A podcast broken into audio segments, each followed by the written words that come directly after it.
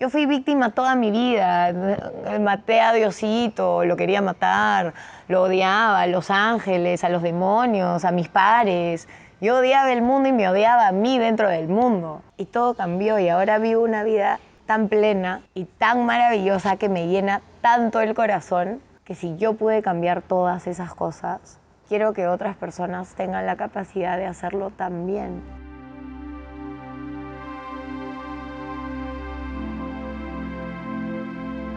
En estos últimos días lo que estaba pensando era eso, era que por mucho tiempo, por mi miedo, mi, mi miedo a ser expuesta, a ser criticada, a, qué van a decir los demás, a que me juzguen, a que crean que lo estoy haciendo porque me alucino algo más, hacía que yo controle mucho de lo que compartía, sobre todo del mundo espiritual y del mundo mágico, como yo lo llamo, porque en verdad es, es magia, o sea, es tan místico que, que magia es una buena palabra y me da risa usar magia ahora porque cuando leía los cuatro acuerdos de Miguel Ruiz y veía la palabra magia decía, ah, ¿por qué usa magia? Tipo, no resuena con y ahora yo soy la pendeja que usa magia, ¿me entiendes? Pero me limité por tanto tiempo en no compartir, por tener estos, estas creencias de qué iban a decir o, esto que suena muy mágico y, y no tengo la autoridad de compartir. Y creo que gracias a la muerte de mis papás y a todo lo que he vivido, porque al final fue lo que viví, o sea, lo que estoy compartiendo es la realidad que yo viví como verdad, es mi versión de la vida. No hay cómo esconderlo, o sea, no hay, no hay cómo encontrar la parte lógica sin dejar la parte energética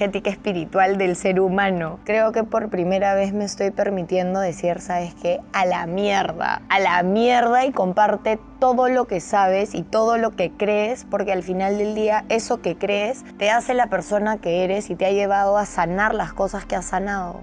Y eso es lo que yo quiero para el resto, que ellos puedan escuchar, conectar desde el corazón, por eso les abro mi corazón, ¿no? que puedan conectar desde el corazón y ver en qué áreas de sus vidas están repitiendo esos patrones o pueden conectar con lo que estoy diciendo y ponerse a reflexionar y ver más allá. Y si les comparto este mundo mágico, de repente muchos dejen de seguirme y muchos critiquen el hecho de que hable de esto, pero creo que por primera vez estoy en paz con eso, ¿sabes? Estoy en paz con que no crean la parte espiritual, estoy en paz porque es mi verdad, es mi versión de la vida y creo que no sé, es la versión que me ayudó a sanar, es la versión que me está ayudando a procesar la muerte de mis padres creo yo, la mejor manera que uno podría procesar una muerte. Eh, los primeros meses creo que no me permití sentir porque soy la hermana mayor y había muchas cosas y, y sentí esta responsabilidad hacia mis hermanos muchas veces y en los mensajes que mis papás me daban a mí eran, tú no eres su mamá, tú eres hija, tú también sientes dolor, no te pongas en el centro para que te den a ti, tú no estás en esa capacidad y tú ya has sufrido demasiado. Entonces eran mensajes tan reales que solo podían venir de ellos que, cómo no, compartir ese lado que existe y que posiblemente para muchos no existe y no es una posibilidad porque la muerte se muere ni nunca más. Pero estos huevones han buscado tantas maneras de comunicarse con nosotros que ya no es normal como la otra vez que grabábamos y bajaron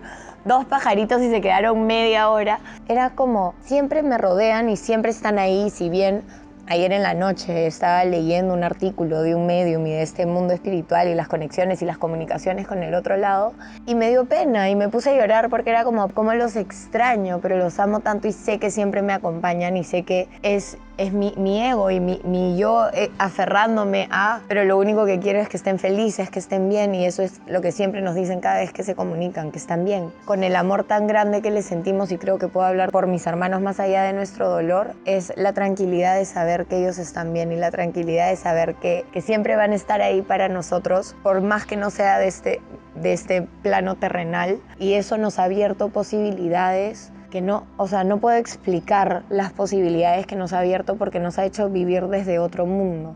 Y lo veo con la diferencia de la muerte de, de mis abuelos, de mi padrino, el hermano de mi papá, de mi tía, de mi, de mi abuela, que era mi mejor amiga, de mi mejor amiga cuando se murió y cómo yo vivía esas muertes desde la muerte es el nunca más y nunca más tengo conexión. Y mi amiga se comunicó conmigo una vez, dos en realidad, a lo largo, tiene 11 años de muerta, a lo largo de su muerte. Entonces ahí como que comenzó y siempre me ha encantado el mundo energético, el mundo espiritual, siempre he querido poder tener conexión, pero me da mucho miedo al mismo tiempo que se me aparezca aparezcan. Una vez estaba echada en mi cama y alguien se sentó y me puso la mano en la espalda y yo como, no sé quién eres, pero por favor no me toques, andate en mi cuarto, no te quedes aquí. Hay una parte de mí que cree y hay una parte de mí que le da miedo todavía, pero desde la muerte de mis padres y desde el decidir conscientemente creer y vivir en este mundo energético y tratar de buscar las señales más allá, toda mi vida ha cambiado a un nivel que no soy capaz de articular en este momento.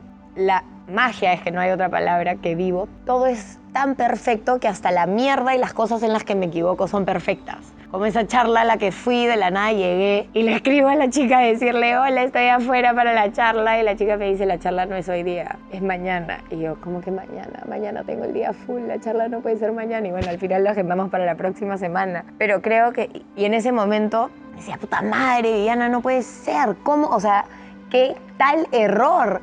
Y el taxista me dice, pero señorita, no sea tan dura con usted mismo. Y yo, tiene toda la razón. Entonces comencé a decir, ¿por qué me están mandando este tiempo? Y de repente es que como no he sabido priorizarme y no paro de trabajar desde hace cinco semanas ni los fines de semana, mis guías eran como, ok, te voy a dar esas dos horas de taller, de charla libres para que uno, pasees por toda la ciudad en carro.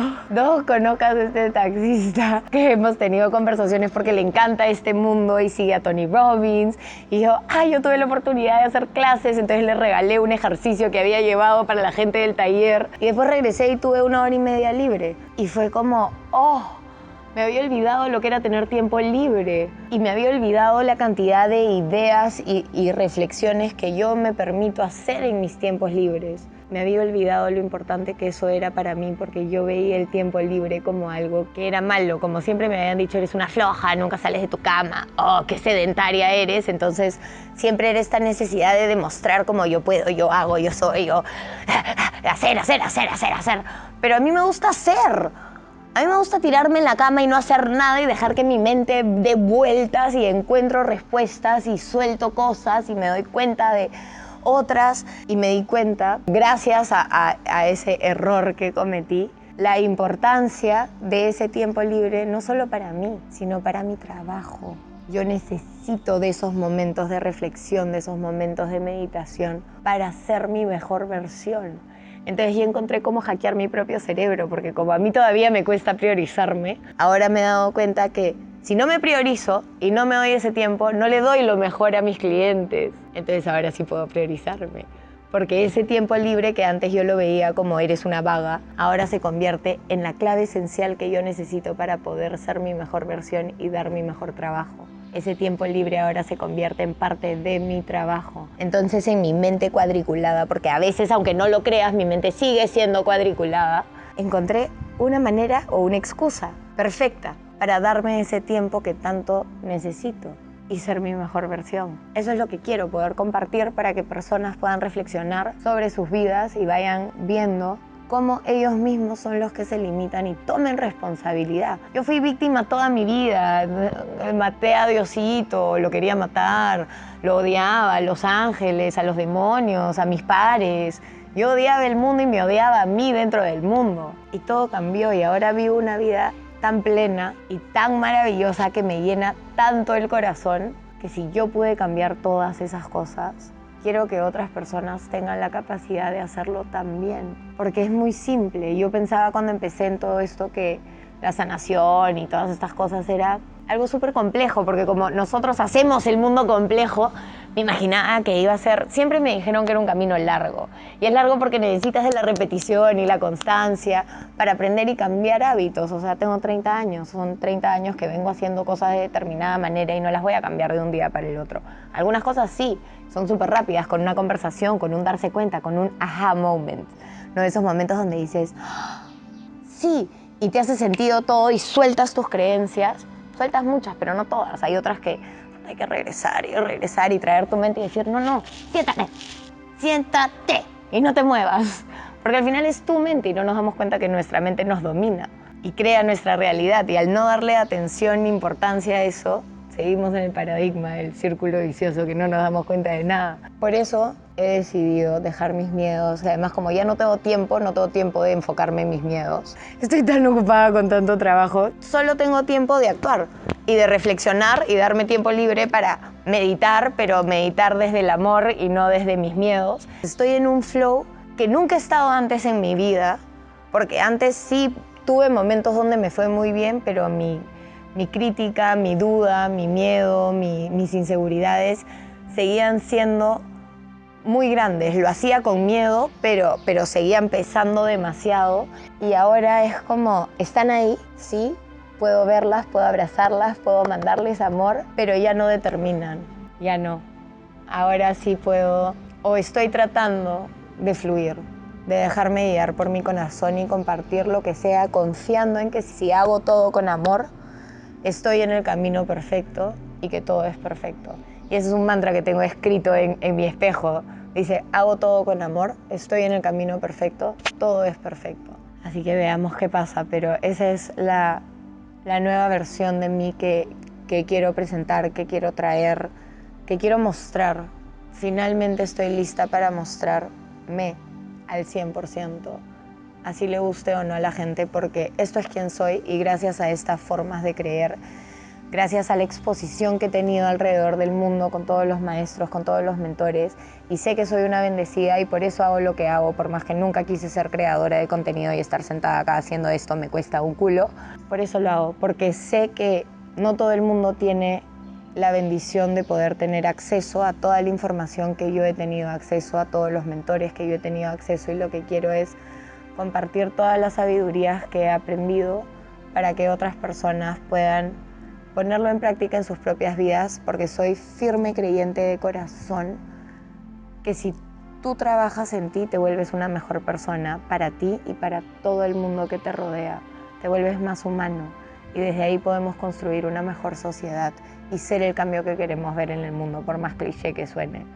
Pero todo empieza por nosotros y por eso estoy haciendo esto y por esto estoy decidiendo mostrarme y ya. Así que nada, espero que te guste este video y que te enseñe un poco del por qué hago lo que hago y para qué he decidido mostrarme y mostrarme realmente con mis miedos, con mis inseguridades, con mis creencias, con todo lo que yo soy para que tú puedas permitirte buscarte con todo lo que tú eres y contarte los cuentos que te ayuden a ti. Porque al final del día toda la vida es un cuento. Y si tú vas a distintas culturas, si tú vas a distintos países, te das cuenta que cada uno se cuenta un cuento distinto. Así que tú qué cuento quieres contarte.